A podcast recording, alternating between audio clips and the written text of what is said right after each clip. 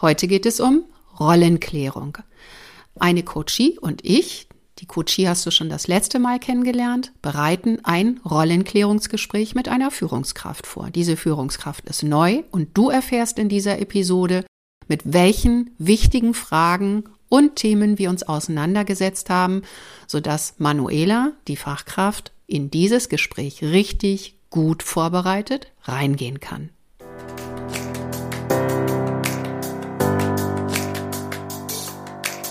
Mehr ach so als ISO. Willkommen zu dieser Hörreise für selbstbewusste Managementsysteme. Hier geht es darum, wie Menschen und Managementsysteme ticken und bremsen und wie du sie gut und wirksam miteinander verbindest. Ich bin Susanne Petersen, deine Reisebegleitung und wünsche dir viel Spaß und ach so's mit dieser Episode.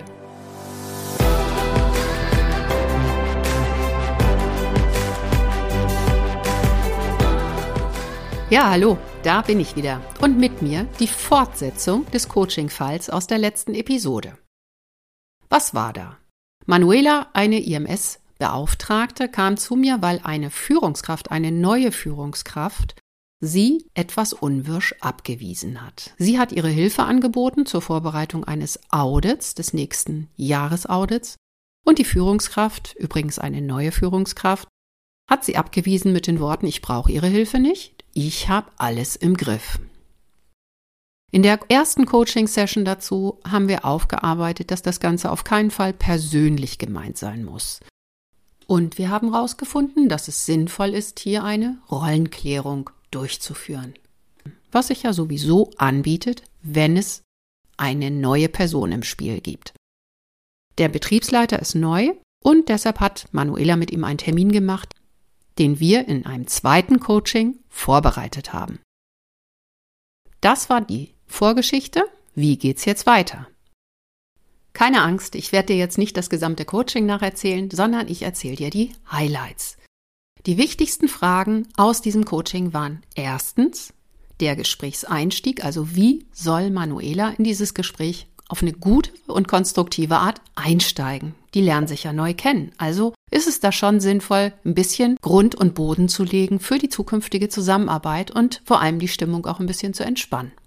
Dann die Frage, welche Punkte sind wirklich wichtig für eine Rollenklärung? Also welche Fragen sind zu stellen, Antworten zu finden? Und drittens, was ist zu beachten bei der anschließenden Abstimmung? Es kann ja sein, dass die beiden Erwartungshaltungen bezogen auf die Zusammenarbeit unterschiedlich aussehen. Und an der Stelle gebe ich einige wichtige Impulse, wie man diese Verhandlung einfacher und vor allen Dingen ergebnisorientierter durchführen kann. Auf geht's. Punkt 1. Der Einstieg in das Gespräch. Der Betriebsleiter war neu und Manuela hatte ihn, wenn überhaupt, dann nur kurz auf dem Gang gesehen. Es ging also wirklich ums Kennenlernen. Und natürlich um eine gute und gesunde und entspannte Basis für die zukünftige Zusammenarbeit. In so einem Fall würde ich immer empfehlen, dass Manuela zunächst mal einfach Fragen stellt und interessiert ist. Sich anhört, was diese Führungskraft schon gemacht hat, wo sie herkommt und vor allen Dingen, welche Erfahrungen sie mit Managementsystemen gemacht hat. Denn die bringt sie ja mit, die hat sie dabei. Das sind gute Erfahrungen, aus denen wohl möglich auch Manuela lernen kann. Und es mögen auch schlechte Erfahrungen sein, wo Manuela gleich deutliche Hinweise bekommt, was vielleicht in den Augen dieser Führungskraft nicht funktioniert hat. Also an der Stelle einfach erstmal entspannt und vor allen Dingen interessiert zuzuhören, ist ein ganz, ganz wichtiger Schritt, viele wichtige Informationen zu sammeln. Und hier lässt sich natürlich auch raushören, wie die Erwartungen stehen in puncto Zusammenarbeit mit der Fachkraft. In unserem Fall hatte die Führungskraft tatsächlich auch Erfahrung mit Managementsystemen und hat sehr deutlich machen können, dass sie letztlich sehr unabhängig von der Fachkraft gearbeitet hat. Es gab von deren Seite bei dem vorherigen Arbeitgeber nur fachliche Impulse und Hinweise, dass es vielleicht neue Vorgaben, vielleicht sogar neue Rechtsvorschriften gab, aber die Umsetzung des Ganzen lag immer in den Händen der Führungskräfte. Da das Emanuelas Unternehmen ein wenig anders gelaufen ist, war das auch schon eine ganz wichtige Information für die zukünftige Zusammenarbeit, denn hier ist die Erwartungshaltung offensichtlich anders gewesen, als Manuela es gewohnt war. Punkt 2. Welche Fragen sind wichtig zu klären? Schon beim Kennenlernen und beim Vorstellen hat Manuela wahrscheinlich einige Punkte rausgehört, die dann auch zu diesem Fragenkatalog zuzuordnen waren. Also zunächst, um welche Ziele geht es eigentlich? Denn wenn das Ziel nicht klar ist, dann wird auch die Zusammenarbeit in Richtung Ziel relativ schwierig aussehen. Oder Fach- und Führungskraft arbeiten in unterschiedliche Richtungen. Ich habe dir dazu auch noch mal eine Folge zum Thema Auftragsklärung verlinkt, wo ich ganz besonders wichtige Unterschiede in der Zieldefinition noch mal deutlich gemacht habe. Unter anderem geht es da auch um die Unterscheidung, sind wir wirklich am Ziel interessiert oder geht es primär um das Zertifikat? Das ist die Podcast Folge 3. Dann, wer hat welche Aufgaben in dem Zusammenspiel zwischen Fach- und Führungskraft?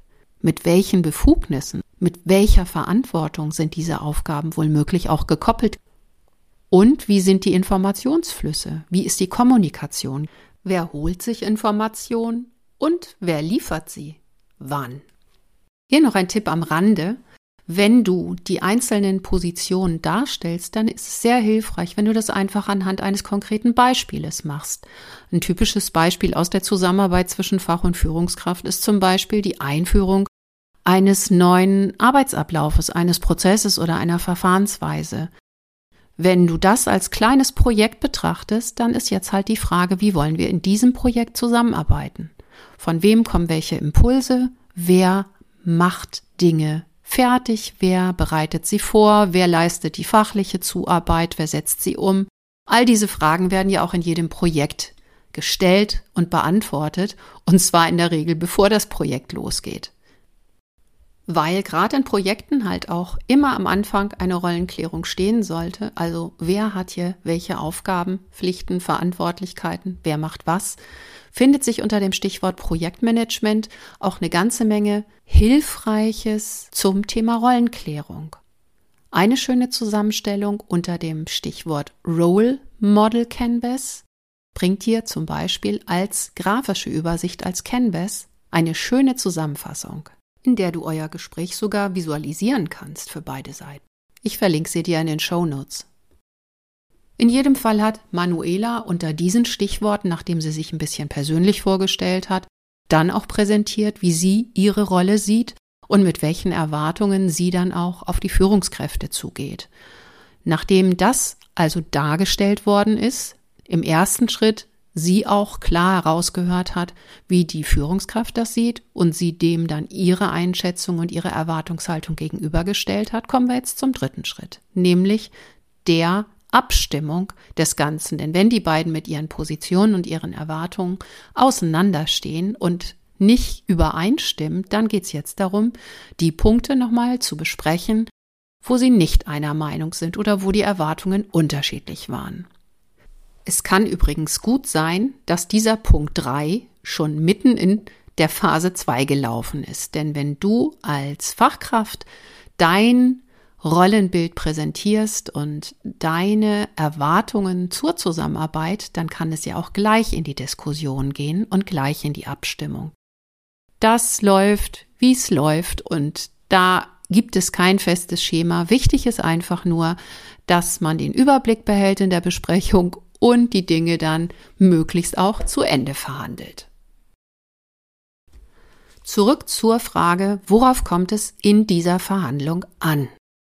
Es könnte natürlich sein, dass jetzt sowohl Manuela wie auch der neue Betriebsleiter glauben, dass sie mit ihrer Einschätzung und ihren Erwartungen recht haben. Dann würde das Gespräch darauf hinauslaufen, dass sie miteinander Argumente austauschen, keiner von seiner Position abweicht und am Schluss wahrscheinlich keine wirklich gute Übereinkunft zustande kommt.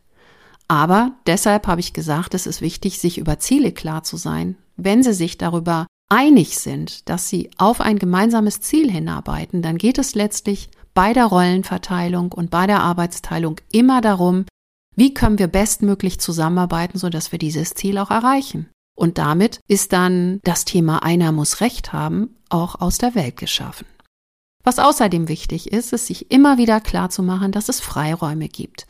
Nicht alle Vorgaben, die von außen reinkommen, seien es Rechtsvorgaben oder Kundenvorgaben, sind Dinge, die in Stein gemeißelt sind. Nicht alles sind Mussvorgaben. Es könnten auch Sollvorgaben sein, wo ein gewisser Spielraum da ist. Oder sogar kann, wo auch alle anderen Möglichkeiten offen sind und es nur darauf ankommt, sie zu finden. Also hier wirklich den Spielraum auszuloten und deutlich zu machen, für ein ganz bestimmtes Ergebnis kann es unterschiedliche Wege geben, wie dieses Ergebnis zu erreichen ist und dazu überlegen, welcher Weg ist hier der wirksamste. Oder in unserem Fall, welche Rollenteilung ist die wirksamste. Beispielsweise wird ein Betriebsleiter, der noch nie ein Managementsystem kennengelernt hat, vielleicht mehr Probleme damit haben, einen Prozess zu definieren, als unser neuer Betriebsleiter hier aus dem Beispiel. Hier wird eine Fachkraft womöglich eine echte Coachin oder eine Begleiterin, bis dann der Prozess fertig ist. Und im anderen Fall, bei dem neuen Betriebsleiter, reicht vielleicht einfach die fachliche Impulsgeberin. Und natürlich spielt bei Verhandlungen immer auch eine große Rolle, was kann ich und was bin ich bereit einzugeben in diese Zusammenarbeit. Und Manuela muss sich natürlich in dieser Verhandlung klar darüber sein, was sie geben möchte und was sie geben kann und wie sie ihre Rolle definiert. Und hier sind wir wieder an dem Punkt der Selbstklärung, des Selbstbildes zur Rolle. Und hier kann ich dir nur wieder den Hinweis geben, wenn du dich damit intensiver beschäftigen möchtest, dann könnte dir mein Mail-Coaching weiterhelfen, wo du quasi mit dir selbst die wichtigen Fragen dazu schon einmal durchdiskutierst und am Ende sicherlich auch eine gute Einschätzung darüber hast, wie du deine Rolle siehst und wie du sie haben möchtest. Ich verlinke dir auch das nochmal in den Show Notes. Was kannst du heute mitnehmen? Wenn ein neuer Betriebsleiter im Unternehmen ist, macht es sich ganz gut, zunächst ein Rollenklärungsgespräch zu führen. Oder man kann es auch ein Kennenlerngespräch nennen. Interessant ist für dich, wie dieser Betriebsleiter in der Vergangenheit in Managementsystemen zusammengearbeitet hat und was er auch für Erfahrungen mitbringt. Hier kannst du vielleicht auch wertvolle Hinweise raushören, was du anders und besser machen könntest. Außerdem erfährst du, auf welcher Basis du mit ihm weiterarbeiten kannst dann ist es wichtig und hilfreich, sich vorher klar zu sein darüber, um welche Fragen es bei der Rollenklärung geht. Und falls die Positionen am Ende unterschiedlich sind, dann hilft es sehr, sich über die Freiräume klar zu sein. Nicht alles sind absolute Mussanforderungen auch an die Rollen und es gibt immer Bewegungsspielraum. Ja, und dann braucht es natürlich für die Verhandlung auch eine klare Position auf deiner Seite. Also du solltest dir auch klar darüber sein, wie du deine Rolle ausfüllen möchtest, was du geben möchtest, was du haben möchtest, um einen guten Job zu machen und was du auch kannst. Soweit für heute. Ich freue mich, wenn meine Impulse dich weitergebracht haben und freue mich natürlich auch über Feedback oder Fragen dazu. Falls du tiefer gehen zu so einem Thema mit mir zusammenarbeiten möchtest, verlinke ich dir gerne meine Termine-Seite. Das war's jetzt wirklich. Das war jetzt die letzte Folge zum Thema Rolle. Die nächste Staffel kommt bestimmt, könnte aber ein bisschen länger dauern als zwei Wochen. Also lass es dir gut gehen bis dahin. Ich freue mich, wenn wir uns wieder hören. Bleib selbstbewusst, deine Susanne.